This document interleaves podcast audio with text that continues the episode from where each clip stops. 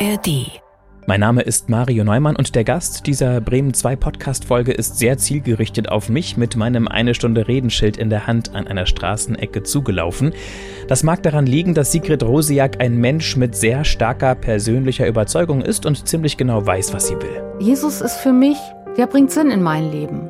Ich weiß, ohne ihn könnte ich nichts machen. Ich habe in Quito gemerkt, ich komme alleine nicht mehr über die Straße. Und ich habe so viele Erfahrungen gemacht, wo ich dachte, boah, ich hab's. Ich weiß ganz genau, wie das hier geht und ich bin super Frau. Und hinterher habe ich gemerkt, nein, bin ich doch nicht.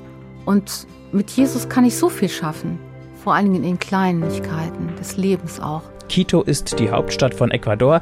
Dort hat Sigrid Rosiak bis vor kurzem gelebt und als Radiomissionarin gearbeitet. 32 Jahre lang mit Mann und vier Kindern. Das war nicht immer leicht. Dann läuft der Tag normal an, die fahren mit dem Bus zur Schule und auf einmal hörst du, da braut sich was zusammen. Der Präsident wird gerade gestürzt. Okay oh, jetzt haben wir auf einmal drei Präsidenten. Sowas gab es auch. Und zu der Zeit gab es auch noch das mit dem Smartphone nicht so, ne? Und die Kinder müssen von der Schule nach Hause kommen. Wie geht das denn jetzt? Zwei Kinder kommen nach Hause und wo sind die anderen beiden? Also das hat mich total gestresst, weil das waren Sicherheitsprobleme. Also da habe ich dann wirklich teilweise Krisen gekriegt. Sigrid hat länger in Ecuador gelebt als in Deutschland, trotz politischer Instabilität, hoher Kriminalität und persönlichem Antreffen eines Einbrechers, Ascheregen nach Vulkanausbrüchen und immer wieder Erdbeben. Dass Scheiben kaputt gehen, dass Sachen vom Tisch fallen oder dass dein Bett wackelt. Du hast die ganze Zeit ein Gefühl der Ohnmacht. Muss ich jetzt rausrennen? Ist es gleich vorbei? Nein.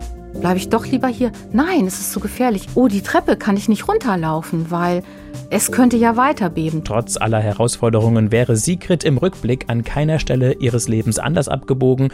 Im Zusammenhang mit ihrem vermutlich größten Fehler sagt sie, sie wusste es damals nicht besser. Jetzt hier in der ARD Audiothek. Hallo Sigrid Rosiak. Vielen Dank für die Einladung. Ich freue mich, heute hier zu sein und bin sehr gespannt. Ja, ich auch. Du bist auf mich zugelaufen, du hast gesagt, du findest du besser, hast du mir angeboten, mhm. weil du die ältere von uns beiden bist, die ältere Person. Du bist auf mich zugelaufen in der Bremer Neustadt, hast mich gefragt, wie lange stehen Sie jetzt schon hier? Und ich sage, naja, ungefähr sieben Minuten. Und es hat genieselt. Hattest du Mitleid? Ich muss sagen, ich habe erst die andere Richtung gewählt. Ich habe dich da gesehen mit dem Schild und dann habe ich, weil ich das schon mal im Fernsehen gesehen habe, das Schild, habe ich gesagt, oh, spannend. Und dann habe ich gesagt, nein, ich muss ja nicht immer mit allen Leuten quatschen. Das werfen meine Kinder mir manchmal vor und bin in eine andere Richtung gegangen.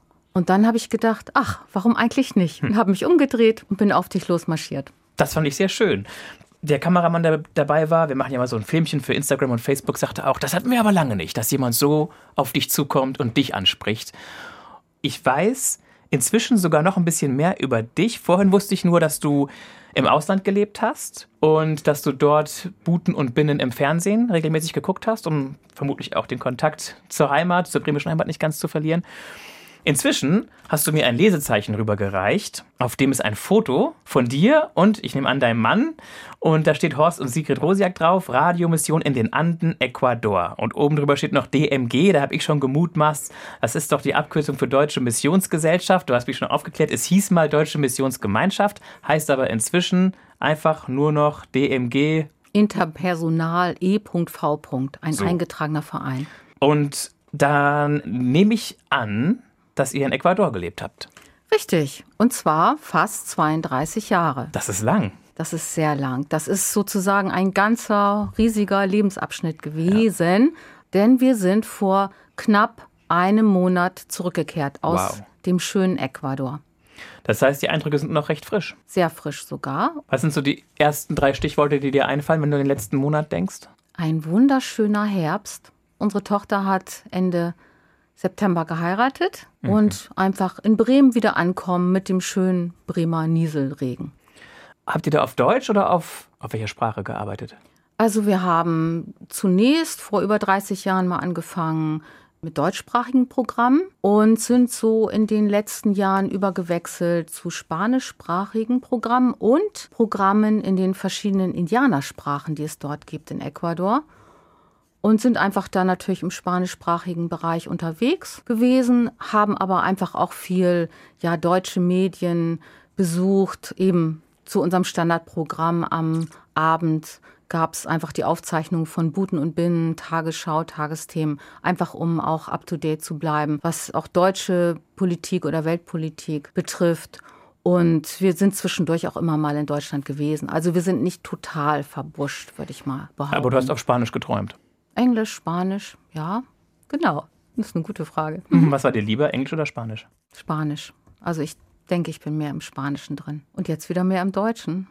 Und das klingt alles so positiv, das finde ich gut. Also eure Rückkehr nach Bremen ist für dich erstmal was Angenehmes. Ja, absolut. Also wir haben viel Zeit gehabt, fast ein Jahr und drei Monate, um unseren Abschied, unsere Wiederausreise zurück nach Deutschland vorzubereiten. Und das ist ein Geschenk. Das hat nicht jeder. Wir sind da gewesen und haben in der Kultur gelebt, gearbeitet, haben viele, viele Freundschaften, viele, viele Kontakte geknüpft. Und diese Zeit, dass wir jetzt wussten, wir gehen zurück nach Deutschland, das war einfach auch ein Vorrecht, das in Ruhe machen zu können. Wie alt warst du vor 32 Jahren, als ihr gesagt habt, wir starten dieses Abenteuer, wir gehen nach Ecuador? Ich war tatsächlich 30 Jahre alt. Jetzt kann man rechnen.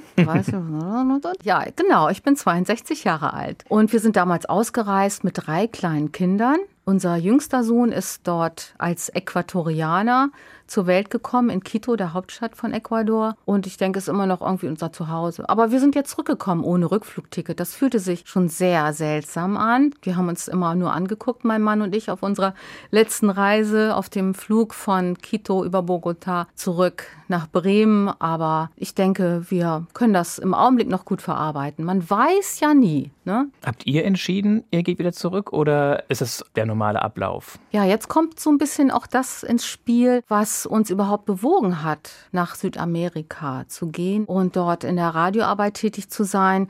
Das haben wir uns nicht so am Küchentisch ausgesucht, sondern wir sind sozusagen fromm unterwegs. Das heißt, wir haben einen Glauben, den wir vertreten und wir sind dem Ruf Gottes gefolgt. Und unser Plan war, dass wir dort in Quito, in Ecuador, bis zu unserer Rente bleiben werden. Das waren unsere Pläne. Und es gibt einen Spruch von einem französischen Theologen und Mathematiker, Blaise Pascal, der hat gesagt, wenn du Gott lächeln sehen willst, dann erzähl ihm mal von deinen Plänen. Und das waren unsere Pläne.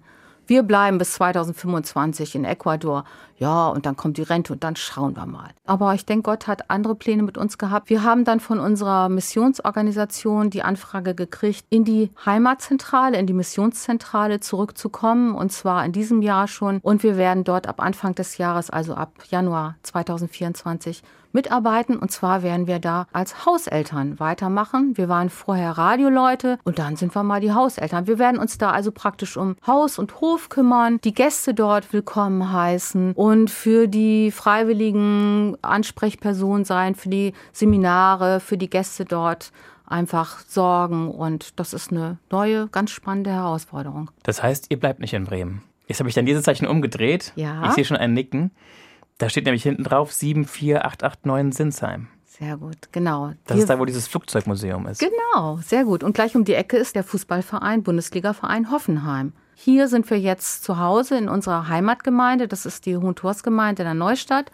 Und da Gehört zur dürfen, evangelischen Landeskirche. genau, und da dürfen wir immer zwischendurch, wenn wir hier sind, in der Missionswohnung wohnen. Das ist wirklich genial. Das ist unser Zuhause, das ist unsere Gemeinde. Und die haben das tatsächlich in all den Jahren da behalten, dass Leute, die mal eben ja zwischendurch eine Unterkunft, ein Zuhause brauchen, dass die in einer möblierten Wohnung da wohnen dürfen. Dafür sind wir total dankbar. Und wann zieht ihr dann um? Wir werden tatsächlich, halte ich fest, am zweiten Weihnachtstag umziehen. Da feiern normale Menschen Weihnachten, machen wir normalerweise auch. Obwohl in Südamerika gibt es gar keinen ersten und zweiten Weihnachtstag. Da gibt es nur den 25. Dezember, wo Weihnachten ist. Und dann ist wieder ganz normaler Arbeitstag. Aber wir müssen sozusagen die Logistik beachten. Unsere Kinder sind dann gerade in Bremen und wollen uns wirklich helfen und mit Kartons anpacken. Und nach 30 Jahren im Ausland haben wir hier auch eigentlich gar keine Möbel mehr, sondern haben nur so ein bisschen Zeugs noch in irgendwelchen Kartons. Und die wollen wir dann von Norden nach Süden transportieren. Und da helfen uns unsere Kids. Die sind ja alle inzwischen erwachsen. Genau. Und dann habt ihr dort wieder ein möbliertes Zuhause, was ihr kriegt? Die DMG umfasst mittlerweile fast 400 Missionare weltweit, die betreut werden. Und das ist also kein kleiner Laden, sondern dazu gehören mehrere Gebäude, auch Verwaltungsgebäude, Seminarräume und mehrere Häuser wo Mitarbeiter wohnen, wo Missionare für eine Zeit unterkommen. Und dazu gehört auch ein Schloss. Das Ganze nennt sich der Buchenauer Hof. Wir haben also eine Wohnung unterm Dachjuche und die ist tatsächlich möbliert und da fangen wir jetzt erstmal an. Ja, freuen uns schon sehr darauf, in diesem Ambiente, also richtig romantisch, da wohnen zu dürfen. Bei mir ploppen schon einige Fragen auf. Zum Beispiel, als du vorhin von Rente sprachst, dachte ich mir schon, hm, aber habt ihr denn überhaupt eingezahlt? Und was wart ihr eigentlich von Beruf? Und wie wart ihr beschäftigt? Ne? Und wie wurdet ihr, wie, ne? wie habt ihr Gehalt bekommen oder so? Vorher reden wir aber kurz über das Wort Missionar sein. Ihr seid oder ihr wart? Beides. Wir sind, ihr seid. wir waren, wir sind und wir bleiben es auch weiterhin. Missionare. Mhm. Das ist ja eigentlich eher so ein Begriff, den viele vielleicht so mit früheren Zeiten mhm. verbinden und nicht genau. unbedingt genau. mit dem 21. Jahrhundert. Mhm. Hast du das schon erlebt, Sigrid, dass du das mal gesagt hast, ich bin Missionarin, dass dir auch nicht Wohlwollen, sondern vielleicht eher Ablehnung entgegengeschwappt ist? Ja, ich glaube, es können nicht alle etwas mit diesem Begriff anfangen. Das ist so old-fashioned. Das ist wirklich aus den vergangenen Jahrhunderten. Und Missionare, das sind wahrscheinlich die Leute, die mit der Bibel unterm Arm zu den afrikanischen Völkern gehen und denen von Gott erzählen. Hm, das ist natürlich auch ein bisschen besetzt schon. Aber ich habe auch schon viele Leute erlebt, die dann sagen, oh, das ist ja spannend, erzähl doch mal, was machst du denn da? Aber auch Leute, die gar nicht wissen, was sie damit anfangen können. Und vielleicht kann ich sagen, wir sind nach Ecuador ausgereist, um den Leuten von Gott zu erzählen, damit Menschen Gott kennenlernen. Das ist übrigens auch so ein Slogan von der DMG, damit Menschen Gott kennenlernen. Warum ist das wichtig aus deiner Sicht? Es gibt so viele Menschen, und ich bin jetzt langsam auch wieder mehr in Deutschland, ja, auch unterwegs, die irgendwie gar keinen Sinn in ihrem Leben sehen, die gar nicht wissen, was ist eigentlich der Sinn meines Lebens. Und da fällt es mir eigentlich leicht, mit den Leuten ins Gespräch zu kommen und ihnen zu sagen, da ist jemand, der dich ganz furchtbar lieb hat, dich ganz besonders. Und das ist Gott. Und dann gibt es Leute, die reagieren sofort, nee, warum lässt Gott einfach so viel Schlimmes zu? Warum lässt er jetzt diesen Krieg zu in der Ukraine? Aber warum lässt er jetzt auch diesen Krieg zwischen der Hamas und Israel zu? Wie ist das möglich? Darauf kann ich gleich sagen, habe ich auch keine Antwort. Aber ich gehe einfach ein bisschen weiter und frage, ja, was macht das denn mit dir? Was bedeutet das für dich? Und wo ist die Ebene, auf der wir vielleicht über deinen Glauben sprechen können? Und für dich ist es so, dass du sagst, du hast einen Glauben an diesen Gott der Bibel. Mhm. Und eben als Christin, evangelische Christin, verstehst du dich auch in einer Tradition, du hast vorhin schon Blaise Pascal zitiert, von Menschen, die diesen Weg gehen als Nachfolger. Ich fand das Wort fromm ganz gut nachvollziehbar. Also damit meinst du, glaube ich, durchaus jemand, der das mit dem Glauben nicht nur sonntags in der Kirche mal ein paar mhm. Lieder singen oder so, sondern durchaus da auch ja, ja was das, von hält und was drauf gibt. Mhm. Mhm. Also mir ist es ein ganz großes Anliegen, auch meinen Glauben den anderen Menschen nahezubringen. Und zwar nicht nur, indem ich ihnen das hat man ja auch schon von vielen gehört, die Bibel um die Ohren schlage und sage, hier, da steht geschrieben und das meint Gott und das meint Gott, sondern wirklich ihnen Gott, einen liebenden Gott, einen gnädigen Gott lieb zu machen und einfach aus meinem Leben zu erzählen, was habe ich eigentlich mit Gott oder gehen wir weiter mit Jesus erlebt und wo hat er mich durchgetragen und, und wenn die das nicht wollen? Das kriege ich ja im Gespräch raus. Dann lasse ich das. Und dann gehe ich einfach zurück und gucke einfach, wie kann ich den Menschen vielleicht auch helfen? Wo sind Bedürfnisse da? Wo kann ich ja auch ganz praktisch ihnen zur Seite stehen? Und das kommt immer ganz auf jede Situation an. So. Wir gucken jetzt mal in die Dose mit den kleinen Fragen des Lebens. Da okay. darfst du dir drei Zettelchen nehmen. Okay, dann fangen wir mit der ersten Frage an. Haben Sie ein Haustier? Falls nein, hätten Sie gern eins? Und wenn ja, welches? Also wir haben zurzeit tatsächlich kein Haustier. Es wäre auch sehr schwierig mit dem Transport gewesen. Falls nein, hätten Sie gern eines? Und wenn ja, welches? Also wir haben im Laufe unserer 30 Jahre in Ecuador diverse Haustiere gehabt. Unter anderem Skorpione. Wie viele? Ja, je nachdem, wo wir wohnten, ob es sehr feucht war. Also waren die im Terrarium oder haben die da? Nein, die also haben wild. mit uns gewohnt. Okay. Ja, die kamen dann irgendwann raus. Aber ich habe immer versucht, sie nicht zu sehen und habe dann nur laut geschrien. Da ist irgendwie sowas. Geh doch mal hin zu also irgendjemandem. Es war, es war kein Haustier. Es waren ungebetene die haben, Besucher. Ja, genau. Die haben mit uns gewohnt.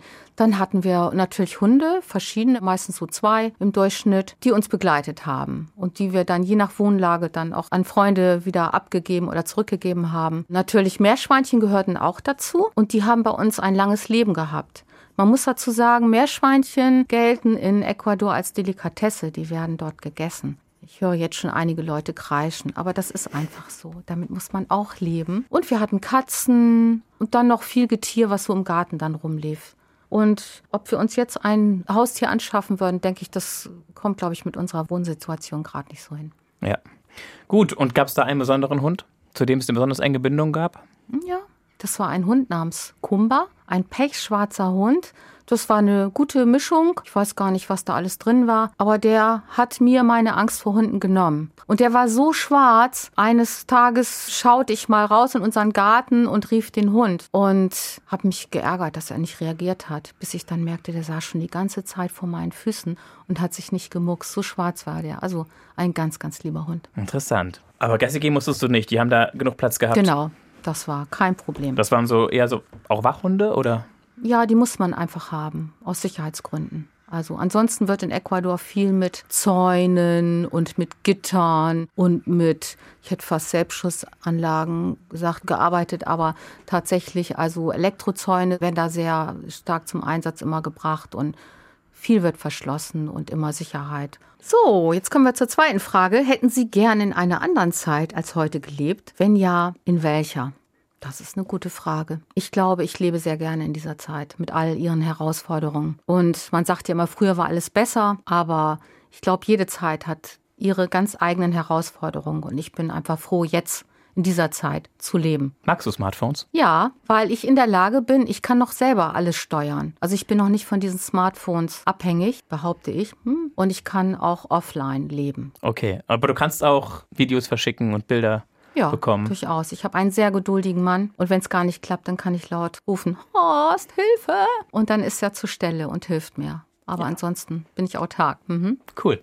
Jetzt hätte ich ja gedacht, jemand wie du sagt, ach, zur Zeit Jesu zu leben, wäre auch mal ganz spannend gewesen. Und das so live mitzubekommen, was er da macht, was er da predigt, wie er Menschen begegnet, wie er gesund macht, ob das wirklich so vonstatten gegangen ist, wie es in manchen biblischen Texten steht, Wasser zu Wein. Stimmt. Das ist überhaupt eine gute Idee. Aber ich glaube, die haben echt ein hartes Leben damals gehabt. Da hätte ich als Frau wahrscheinlich auch nicht zu lachen gehabt immer Wasser schleppen müssen. Das ist, aber natürlich, der Vorteil wäre gewesen, mal reinzugucken, ne? Was hat Jesus damals wirklich seinen Jüngern erzählt? Boah. Aber es gibt jetzt eine Serie, die heißt The Chosen. Und das habe ich mir schon manchmal angeschaut. Und da kommen dann auch so Hammer, so was man eigentlich gedacht hat, wie das damals zugegangen sein müsste, laut Bibel.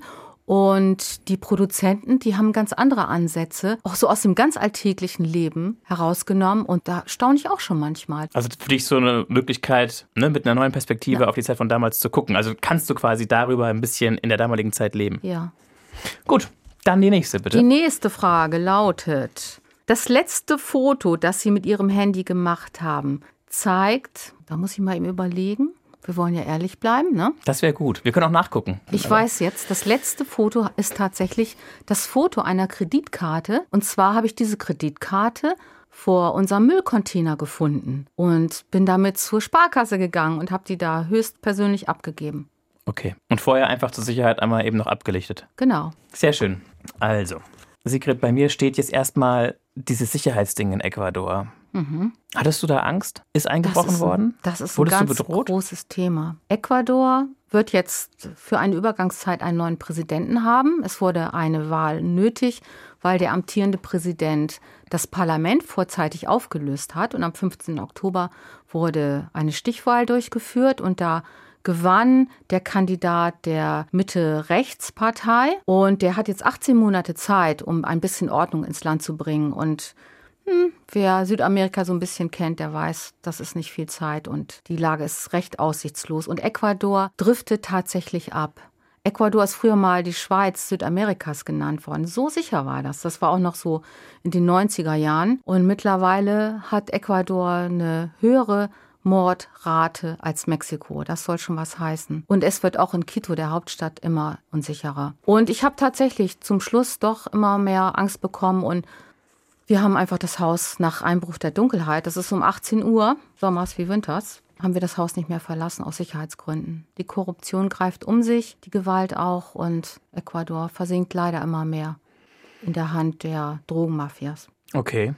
So zumindest deine Kurze und knackige Analyse. Ja. Jetzt könnte man provokant sagen, obwohl ihr da doch extra hingegangen seid, um was zu, im Positiven zu verändern, um den Menschen Gottes Liebe Mhm. zu bringen. Genau, stimmt. Aber das haben wir nicht geschafft. Und das war auch nicht unsere Absicht, sondern wir haben eigentlich mehr darauf gezielt, dass Menschen ja mit Gottes Wort erreicht werden und nicht verzweifeln. Gerade angesichts der hohen Arbeitslosigkeit auch oder gerade auch in der Pandemiezeit, sondern mutig bleiben und auch Gottes Wort, also die Bibel zur Hand nehmen, da drin lesen oder auch unsere Programme hören und den Mut nicht verlieren. Habt ihr immer in Quito gewohnt? Nee. Du hast gesagt, dass ihr je nach Wohnlage mehr oder weniger Hunde hattet vorhin. also Mhm. aber seid ihr auch umgezogen öfter? Das, genau, wir sind öfters umgezogen, aber grundsätzlich waren wir im Großraum Quito unterwegs. Quito liegt auf 2800 Meter Höhe und dann gibt es dazu auch ein Tal, da haben wir dann zwischendurch auch gewohnt und da hatten wir einfach mehr Auslauf, in Anführungsstrichen auch für die Kinder. Also da haben wir in einem Riesengelände gewohnt, also mit allem drum und dran, Avocadobäumen und allen möglichen Obstbäumen, also wunderschön, einfach so ein kleines Paradies auch. Und zum Schluss haben wir wieder mehr in der Hauptstadt Quito, einer drei Millionen Stadt, gelebt, auch in der Nähe vom Radio. Wir sind 1991 ausgereist, um dort in der deutschsprachigen Abteilung von einem Radiosender namens HCJB, die Stimme der Anden, mitzuarbeiten, deutschsprachige Programme zu machen. Und da haben wir alles Mögliche gemacht. Also Predigten, Andachtszeiten, Sendung für, nannte sich dann die Sendung für die Frau, das habe ich auch gemacht. Aber ich habe zum Beispiel auch eine Nachrichtensendung gemacht, viele Jahre. Da habe ich so die Nachrichten aus der ganzen Region zusammengetragen. Aus Kolumbien, Peru, Bolivien, Brasilien und natürlich Ecuador. Und das ging sogar so weit, dass auch die deutsche Botschaft unsere Nachrichtensendung genutzt hat, die online gestellt hat für ihre User. Das haben wir bis 2016 gemacht und dann haben wir einfach zu wenig Mitarbeiter gehabt und sind dann mehr auf unser anderes Standbein übergewechselt und haben dafür gesorgt, dass Programme in den indigenen Sprachen ausgestrahlt werden. Und das haben wir so seit 2016 eigentlich hauptsächlich gemacht. Und zu den indigenen Sprachen Vorher noch ganz kurz. Das heißt, ihr seid morgens aus dem Haus gegangen, beide, nach dem Frühstück zum Sender, Hm. habt dort das Büro aufgeschlossen, euch an den Schreibtisch gesetzt. Ja, das haben wir früher auch mal gemacht, als wir so feste Arbeitszeiten hatten. Aber so seit 2009 hatten wir so ein bisschen unseren eigenen Verein gegründet und haben also als Andenstimme weitergemacht und hatten unser Studio, welch ein Luxus, im eigenen Haus. Okay. Im Keller. Also das heißt, wir sind irgendwann mal, auch manchmal noch spät abends im Studio gewesen und haben unsere Sendung Und produziert. habt ihr rund um die Uhr gesendet? Wir haben Programmformate von 30 Minuten gehabt und haben die dann zum Schluss auch online gestellt. Also wir haben gar keine Live-Programme mehr gehabt. Podcast. Genau, sowas haben wir dann schon gemacht. Und habt ihr auf Langwelle ausgestrahlt oder UKW oder? Kurzwelle von, man muss sich das mal vorstellen, von dem kleinen Land Ecuador aus haben wir vom Radio HCJB so viel Sendekapazität gehabt, dass wir 80 Prozent der Weltoberfläche erreicht haben.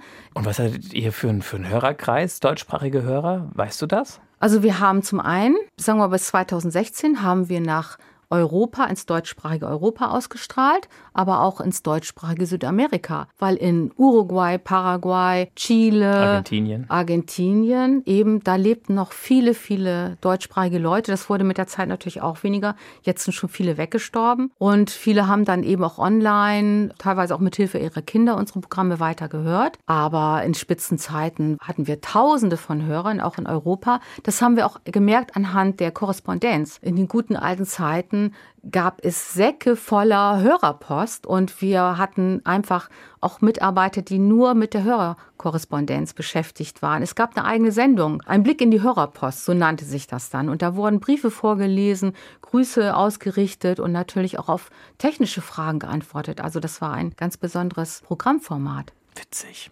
Und am Ende dann, okay, am Ende dann diese Sache mit den indigenen Sprachen. Genau. Welche, welche kannst du alle? Ich kann ein bisschen Quichua, ich kann also ein paar Brocken, aber von den anderen Sprachen, dazu gehören Kofan, Chapala, Shuar, Waorani, kann ich leider nichts. Ich Okay. kann nur manchmal ein bisschen mitsingen, weil zum Beispiel Waorani, die haben einen gewissen Singsang.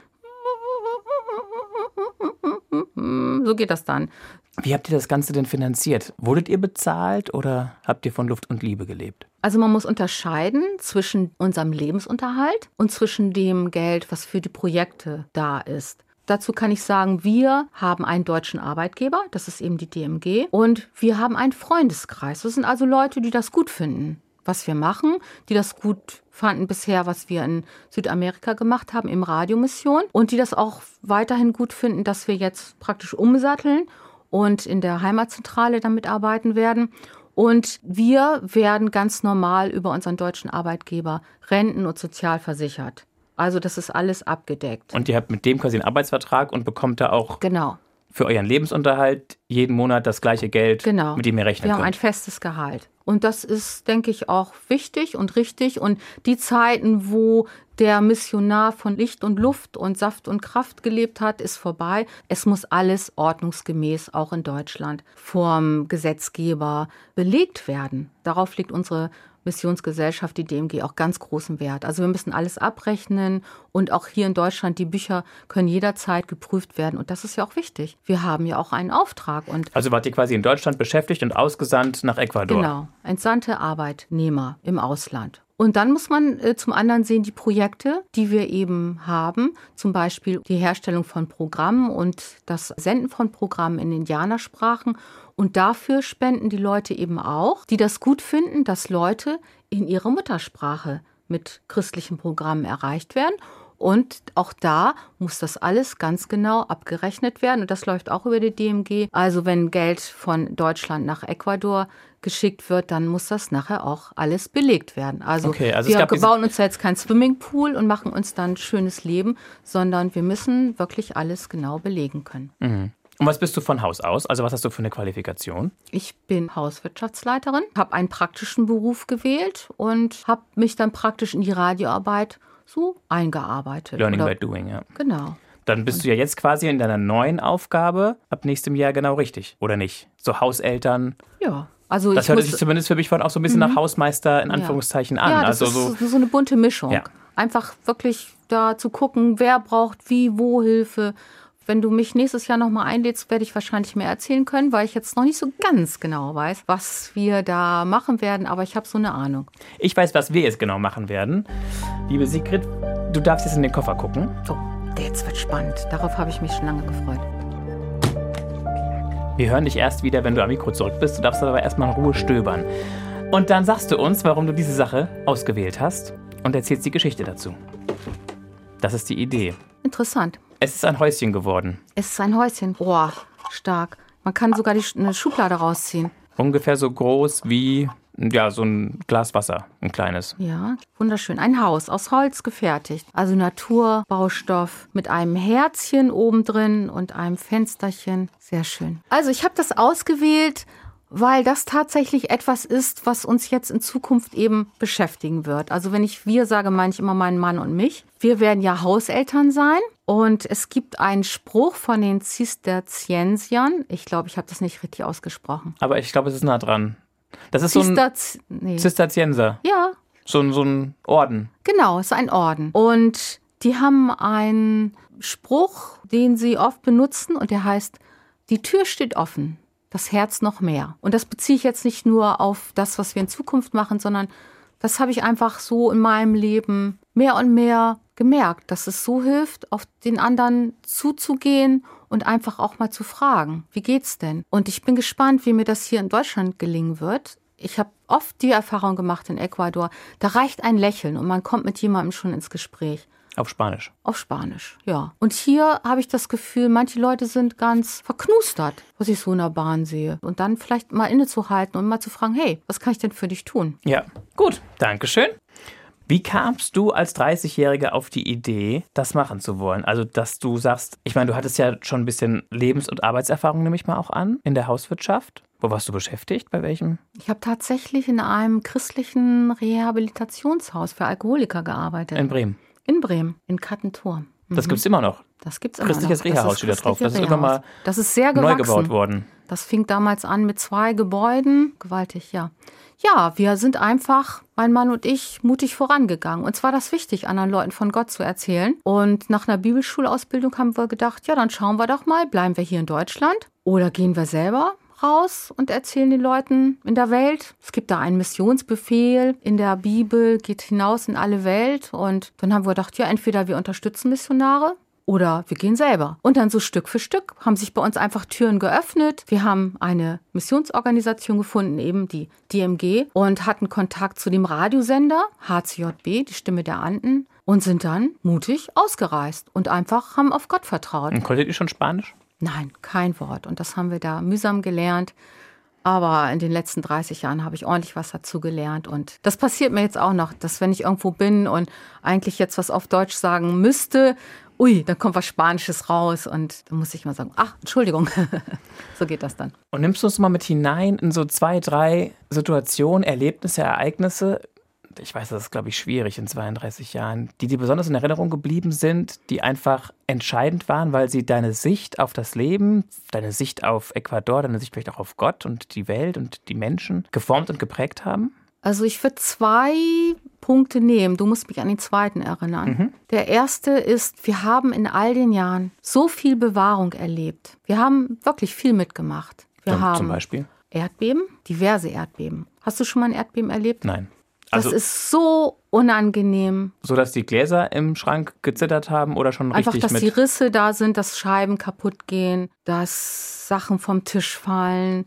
Mitten am Tag? Ja, oder in der Nacht oder dass dein Bett wackelt. Es ist sowas von unangenehm. Wie lang war das längste Erdbeben? Du hast die ganze Zeit ein Gefühl der Ohnmacht. Muss ich jetzt rausrennen? Ist es gleich vorbei? Nein. Bleibe ich doch lieber hier? Nein, es ist zu gefährlich. Oh, die Treppe kann ich nicht runterlaufen, weil es könnte ja weiter beben. Treppen sollte man da nicht benutzen, vom Fahrstuhl ganz zu schweigen. Es ist eine Ohnmacht. Du hast keine Ahnung, was du machen sollst. Wie lang war dein längstes Erdbeben, das du ausharren musstest? Ich glaube 15 Sekunden. Aber das ist eine Ewigkeit. Und zum Beispiel, wir haben Vulkanausbrüche miterlebt. Dann sitzt du da im Garten äh, und dann guckst du und denkst, hm, das ist aber eine komische Regenwolke. Aber dann hörst du Radio und hörst, ah, da ist ein Vulkan ausgebrochen und der spuckt jetzt Asche. Und das ist sehr unangenehm. Das legt sich nämlich, du darfst dann eigentlich auch nicht mehr fegen. Alles legt sich voller Asche. Du darfst dein Auto auch nicht mehr benutzen weil die Asche dann den Filter verschmutzen könnte und du bleibst am besten zu Hause, wenn du kannst. Und es legt sich alles wie Schnee praktisch auf Bäume, auf dein Haus. Du musst die, warten, bis der nächste Regen kommt. Vielleicht lieber auch nicht, weil durch den Regen wird das nachher wie Zement und dann kann dein Dach auch einstürzen. Und die Kühe können nicht mehr das Gras fressen, es gibt dann keine Milch mehr. Also alles hängt zusammen. Aber nach einer Weile, dann hat sich alles wieder normalisiert. Man muss einfach auch Geduld haben. Manjana ist ein, also morgen wird alles besser. Das gehört einfach auch mit dazu. Wir haben Einbrüche erlebt, tatsächlich. Wir sind im November 1991 da angekommen. Im Januar des nächsten Jahres kam dann unser ganzes Gepäck. Das war wie Weihnachten. Boah, was haben wir alles eingepackt? Das wussten wir schon gar nicht mehr. Und zwei Tage später war alles wieder weg. Dann wurden, wow. wurde einfach alles ausgeräumt. Wir nehmen an, das waren Leute von der Transportfirma, keine Ahnung. Mittlerweile sind wir schlauer, dann hätten wir einfach mal alles ein bisschen besser sichern sollen. War alles weg, macht nichts. Uns wurde geholfen, Leute haben uns beschenkt mit Sachen und haben uns neue Sachen gekauft und ach, und das war auch gar nicht mehr so schlimm. Also das ist passiert. Oder ich kam eines Tages, das war auch nach Einbruch der Dunkelheit. Wann wird es dunkel in Quito? 18 Uhr. Richtig kam ich nach Hause und da war so ein Schatten auf unserer Garage und ich dachte, das wäre ein Kurzzeitmitarbeiter, der bei uns wohnte zu der Zeit und ich dachte, der macht sich dann Spaß. Und dann sagte ich so aus Spaß, so auf Spanisch, Ladron, Ladron. Also das heißt Dieb, Dieb. Und dann sagte ich auf Deutsch, Andreas, komm, lass den Quatsch, komm runter. Und dann richtete sich dieser vermutlich Bekannte auf und ich sah, das war wirklich ein Dieb. Und er steckte seine Pistole in die Tasche und stand auf und ich sagte dann so, ich hatte drei Kinder im Auto, mein Mann war nicht da, sagte, ¿Qué está haciendo? Was machen Sie denn da? Und dann sagte er auf Spanisch, ich klaue, was denn sonst? Und steckte seine Pistole ein und sagte, bis morgen und ging. Und ich denke, das war einfach auch, dass nichts Schlimmeres passierte, dass die Situation nicht eskaliert ist. Also ich habe ihn ja als Dieb angesprochen. Ich wusste gar nicht, dass das einer war, aber so haben wir einfach immer nur staunen können. Und ich sehe das einfach als Gottesbewahrung. Der hat seine Hand über uns gehalten, auch in solchen Situationen. Und was war alles weg? Nachdem der, der, der wollte die Tür aufbrechen ins Haus. Achso, er war noch dabei. Aber ich habe ihn wahrscheinlich überrascht und war froh, dass er wieder weg war und er ist nicht wiedergekommen. Das zweite, ich soll an das zweite erinnern. Mhm. Und das Zweite ist einfach, dass wir in all den Jahren und Jahrzehnten gestaunt haben, wie Gott uns versorgt hat. Wirklich so. Über Bitten und Verstehen. Normal war das nicht. Das war sozusagen übernatürlich. Ne?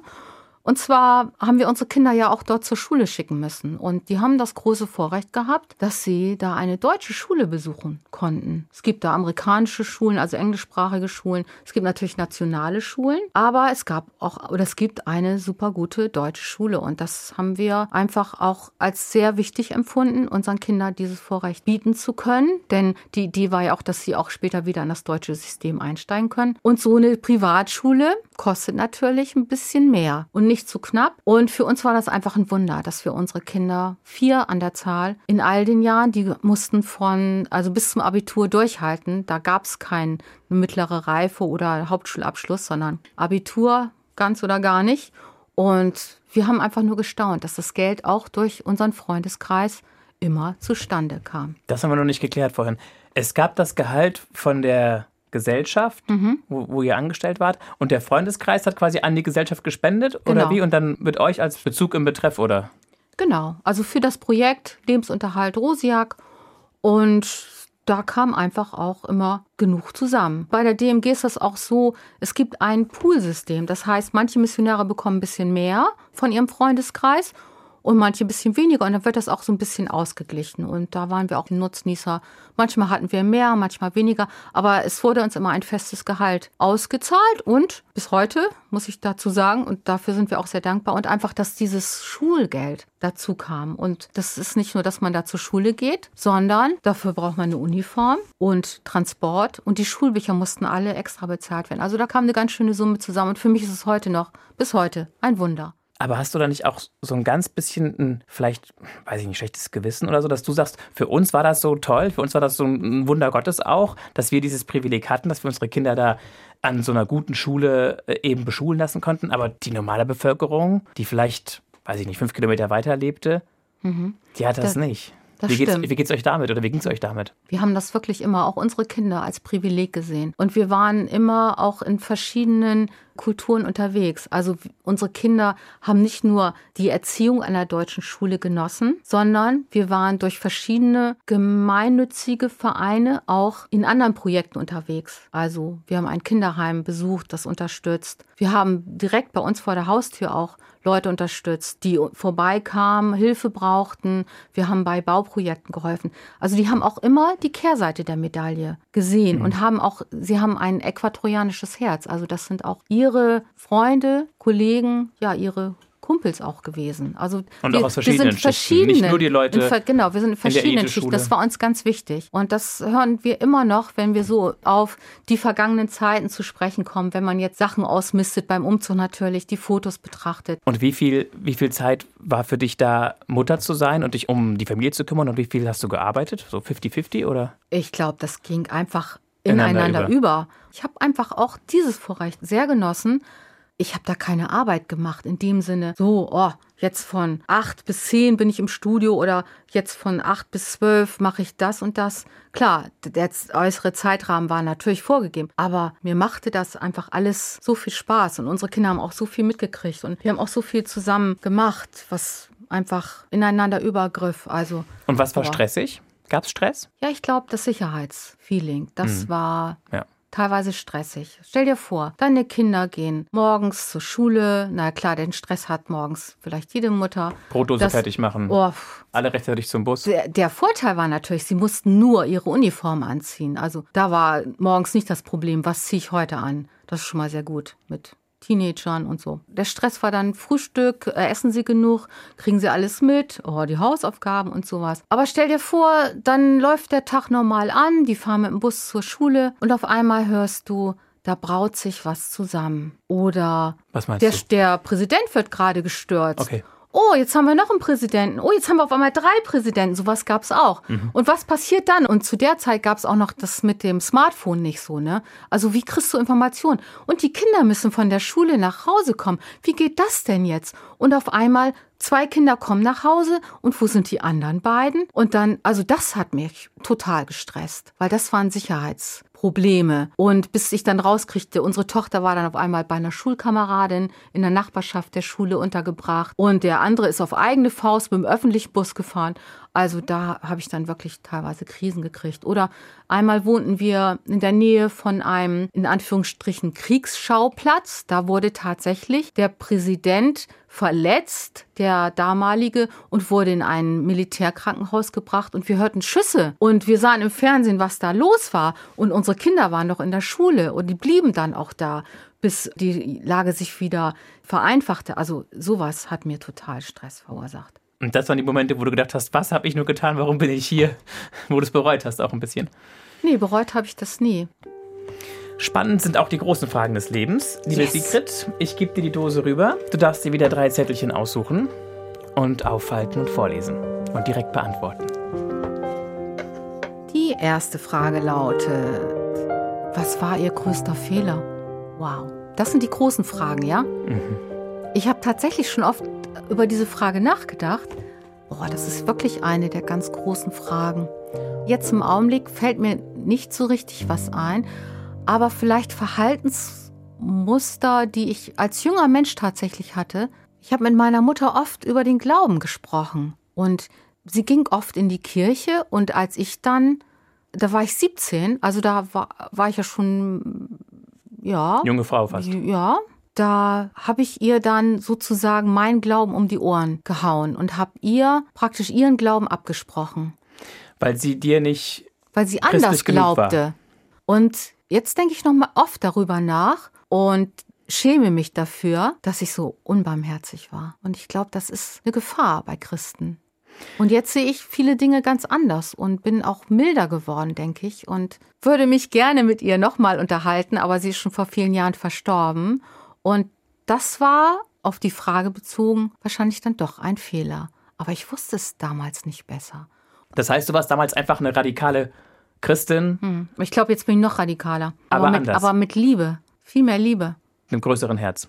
Ja, und einfach, wenn die Leute. Auch für Andersdenkende. Ja. Für andere Frömmigkeitsstile. Also ich, ich brauche keinen zu bekehren. Das ist sowieso nicht meine Sache. Aber ich kann ihm von Jesus erzählen. Das, that's the point. Next one. Ja. Was würden Sie gerne auf den Kopf stellen? Wo und mit was würden Sie gerne neu anfangen? Ja, um etwas neu anzufangen, braucht man viel Energie. Ich glaube, ich würde gerne damit anfangen, ohne Rücksicht auf Verluste, den Leuten mehr von Jesus zu erzählen. Also noch offensiver. Noch offensiver, aber mit viel mehr Liebe und natürlich auch den anderen stehen lassen. Das ist ganz wichtig. Aber Jesus ist für mich, der bringt Sinn in mein Leben. Ich glaube, ich weiß, ohne ihn könnte ich nichts machen. Ich habe in Quito gemerkt, ich komme alleine nicht mehr über die Straße. Und ich habe so viele Erfahrungen gemacht, wo ich dachte, boah, ich hab's. Ich weiß ganz genau, wie das hier geht und ich bin Superfrau. Und hinterher habe ich gemerkt, nein, bin ich doch nicht. Und mit Jesus kann ich so viel schaffen. Vor allen Dingen in den Kleinigkeiten des Lebens auch. Und er gibt mir Frieden ins Herz. Mein Vater ist vor zwei Jahren gestorben. Und ich war weit weg. Ich war in Ecuador. Mein Vater ist in Hannover gestorben. Und ich habe so einen Frieden in meinem Herzen gespürt. Und das ist ein Frieden, den kann man als Mensch gar nicht machen. Aber den gibt Jesus. Und ich habe mich so für meinen Vater gefreut. Ich habe Freudenlieder gesungen, weil ich wusste, jetzt hat er es geschafft, jetzt ist er bei Gott und alles gut. Fidi hat es geschafft. Ich war so glücklich, also wirklich. Und das war auch übernatürlich. Und das ist etwas, was ich vielleicht neu machen würde in meinem Leben. An manchen Stellen einfach nicht schweigen, sondern vielleicht einfach sagen, du, es gibt da noch was anderes. Du musst jetzt hier nicht versauern und traurig sein. Überleg mal, es gibt einen Gott, der dich lieb hat. Es gibt Jesus, der für dich am Kreuz gestorben Davon ist. Davon bist du zumindest überzeugt. Bin ich überzeugt, genau. Und der kann deinem Leben einen ganz neuen Sinn geben. Hm. Eine haben wir noch. Eine haben wir noch. Wenn Sie das Leben bis hierhin noch einmal leben könnten, an welcher Stelle würden Sie anders abbiegen? Tut mir leid, an keiner. An keiner. Ist legitim. Mhm. Liebe Sigrid, du bist jetzt wieder neu in Deutschland, nachdem du 32 Jahre als Radiomissionarin in Ecuador gelebt hast.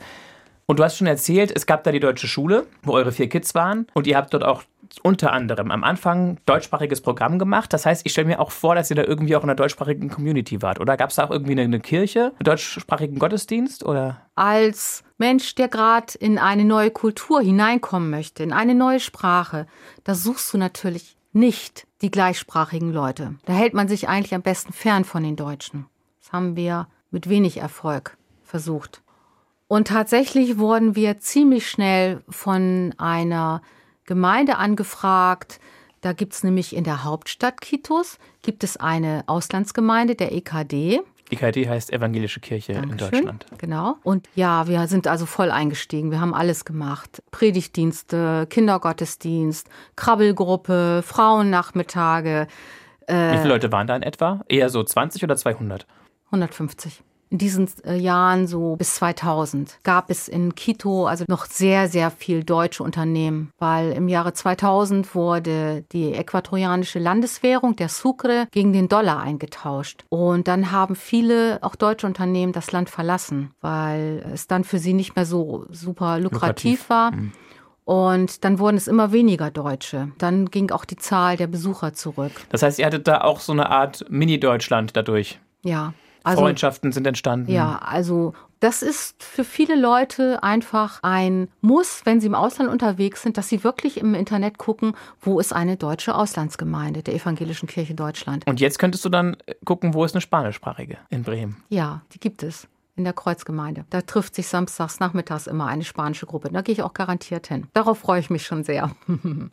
Und da haben wir einfach mitgemacht in dieser deutschsprachigen Gemeinde und haben aber auch da Kontakte gehabt, haben die Leute zu uns eingeladen.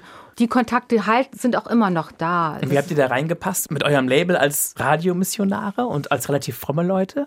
Ja, einfach gut. Wir vor allen Dingen freundlich. Und wir haben die Türen geöffnet, ne? Haben viele Leute immer eingeladen und Ja, aber Leute, in der evangelischen. Kirche, in der EKD sind ja auch sehr unterschiedliche theologische Richtungen, Strömungen. Das, da Hat haben- alles gepasst. Genau, das haben wir alles gut hinbekommen. Ihr wurdet da akzeptiert, so wie ihr Ja, seid. genau. Und wir haben die anderen ja auch so akzeptiert, wie sie sind oder waren. Und Also ihr wurdet nicht als viel erlebt. Fanatiker oder Extremisten Nein, nein. oder so abgestempelt. Und was man natürlich dann auch erlebt, wenn man sich dann organisiert, das heißt, man meldet sich dann ja auch an, man gibt dann seine Daten, weil für den Fall eines Notfalles muss man natürlich irgendwo auch gelistet sein. Das war uns auch sehr wichtig. Ne?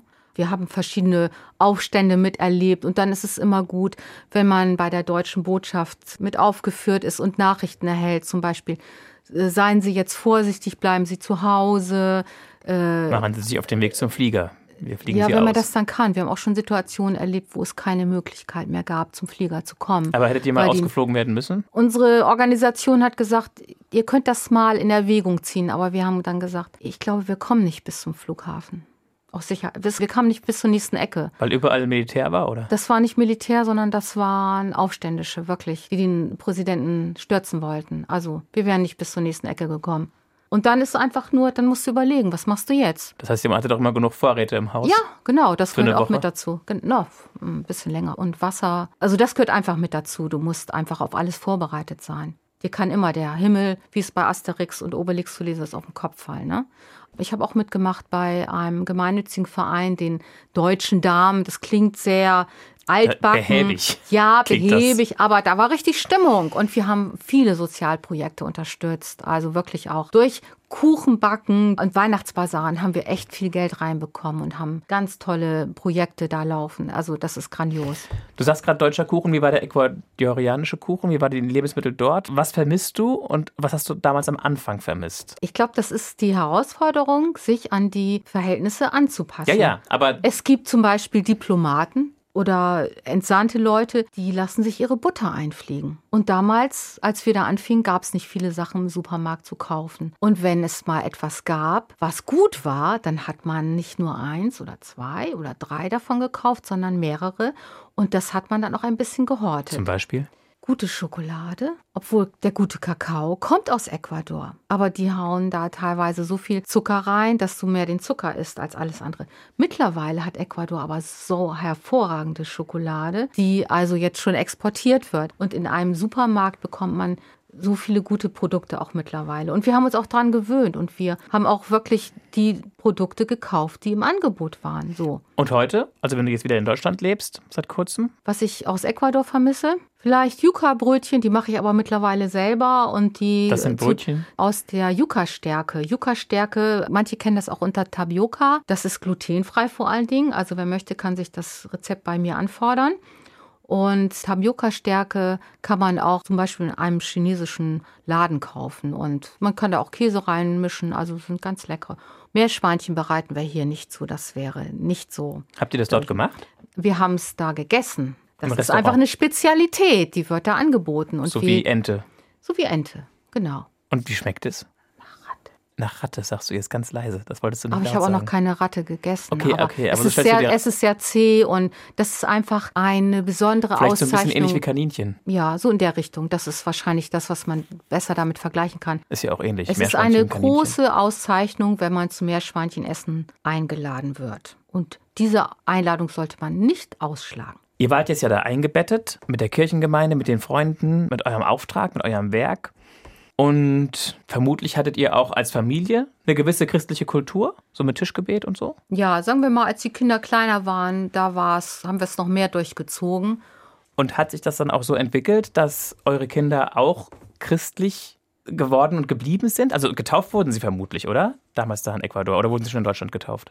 Unsere Kinder sind nicht getauft worden. Wir haben gesagt, unsere Kinder sollen selber entscheiden, ob sie sich taufen lassen möchten. In unserer Heimatgemeinde war das auch damals keine Praxis, Kinder als Säuglinge taufen zu lassen. Und sie haben ja alles mitbekommen, haben die ganzen biblischen Geschichten erzählt bekommen, 23 Mal so ungefähr, und haben uns ja auch erlebt. Und das ist ja überhaupt die beste Aussage, wenn du siehst, was erzählen deine Eltern und was leben sie wirklich? Und das hat mich manchmal auch umgetrieben. Und ich kenne etliche Eltern, die sagen dann irgendwann mal, ach, ich habe das nicht gut gemacht, meine armen Kinder. Und ich glaube, ich habe das auch mal irgendeinem unserer Kinder gegenüber geäußert und habe dann aber auch die Reaktion bekommen, oh Mama, du hast alles gut gemacht. Nun mach dir mal keine Sorgen. Und so einen Zuspruch habe ich auch gebraucht zwischendurch. Ja. Das war mal zwischendurch. Einfach so ein Zweifel was lebe ich, was erzähle ich? Wir hängen uns ja aus dem Fenster. Wir sagen ja Sachen, die andere Leute ermutigen sollen. Und wie sieht es dann bei uns zu Hause aus? Ne? Glaub an Jesus und dein Leben bekommt einen Sinn. Und wie sinnvoll sieht mein Leben zu Hause aus? Ne? Unsere Kinder können das am besten beurteilen. Mhm. Und also ihr habt sie nicht taufen lassen, weil es ja auch, muss man glaube ich noch mal kurz erklären, in der Bibel Praxis war, dass man auf seinen Glauben hingetauft wird. Und dann kam es ja später erst, hohe Kindersterblichkeit, dass man sagte, wir machen die Kinder nass, so früh das geht, als mhm. Säuglinge, um sie zu retten, falls sie dann als Baby sterben, dass sie in den Himmel kommen. Das war damals die Annahme. Und das wurde dann durch verschiedene Erweckungsbewegungen in der Kirchengeschichte durch einige Gruppen wie die Baptisten, Methodisten, mhm. FEG-Gemeinden, freie evangelische Gemeinden eben wieder aufgehoben und dahin zurückgeführt, dass man erst dann sich taufen lässt, in der Regel auch mit Untertauchen im Wasser, genau. wenn man sagen kann, ja, mein Leben gehört Jesus und ich glaube an den auferstandenen Christus. Genau, auf die eigene Entscheidung kommt das an und ein hm. Kind ein kann Baby, das ja nicht. Ein Baby. Nicht Klar, die Eltern machen das stellvertretend. So kennen wir das, ne, in der evangelischen Kirche. Aber wir haben das so für uns entschieden. Unsere Kinder sollen sich selber entscheiden, wenn sie sich taufen lassen wollen. Und das Taufe ist ja ein Zeichen gegenüber der sichtbaren und der unsichtbaren Welt dass jemand sagt, ich möchte jetzt zu Jesus Christus gehören. Und sind die vier getauft? Unser ältester Sohn ist getauft. Der ist in einer Baptistengemeinde. Der hat das also für sich, ich glaube, da war er 18. Entdeckt. Hat er gesagt, ja, ich will zu Jesus gehören und hat sich also ganz untertauchen lassen. Und unsere anderen Kinder, da sind wir einfach im Gespräch. Und ich denke, bei manchen Sachen sagen sie sich, boah, ihr seid ziemlich extrem. Bei anderen Sachen freuen sie sich, dass wir das machen, dass wir auch noch neue Projekte in Angriff nehmen. Und ansonsten lassen wir uns einfach gegenseitig stehen. Aber sie wissen, der Glaube hat einfach eine riesengroße Rolle in unserem Leben. Er bestimmt unser Leben. Und in dem Leben der Kids, die nicht getauft sind, tut er das zum Teil vermutlich nicht mehr so stark. Vielleicht nicht mehr so stark. Und ist das für dich als Mutter in Ordnung oder macht dich das, also bekümmert dich das? Ich glaube, wenn es mich bekümmern würde, dann wäre es an der Zeit, mit Ihnen darüber zu sprechen. Hm. Ich weiß, was Sie denken, Sie wissen, was ich denke und. Ihr bleibt offen. Wir bleiben offen, absolut. Das ist ja Ihr Leben und Sie müssen für sich entscheiden, was Sie möchten. Liebe Sigrid, wenn du so einen Strich ziehst, 62 Jahre, davon 32 in Ecuador, 30 in Deutschland, wie bringst du es auf den Punkt? Was ist deine Geschichte? Was ist die Geschichte deines Lebens? Ich bin so dankbar für mein Leben. Ich habe so viel Grund zum Danken und ja, zufrieden zu sein. Klar, ich habe auch meine Schwierigkeiten.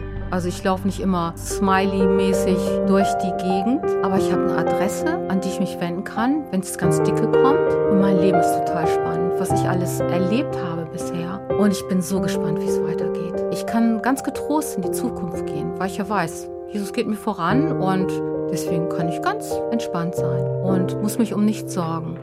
Denn Jesus sorgt für mich, hat er zugesagt in der Bibel, in seinem Wort.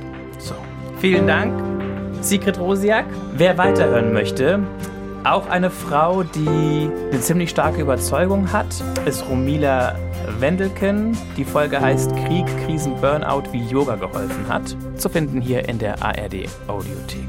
Ich bin Mario Neumann. Wir hören uns.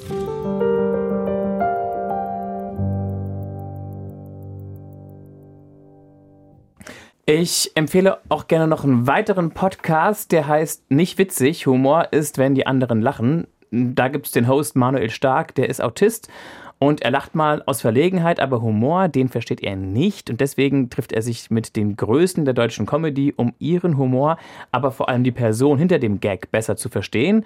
In der jetzt neuen Staffel 2 trifft Manuel auf Gäste wie Felix Lobrecht und Moritz Neumeier. Ihr findet den Podcast immer mittwochs in der ARD Audiothek.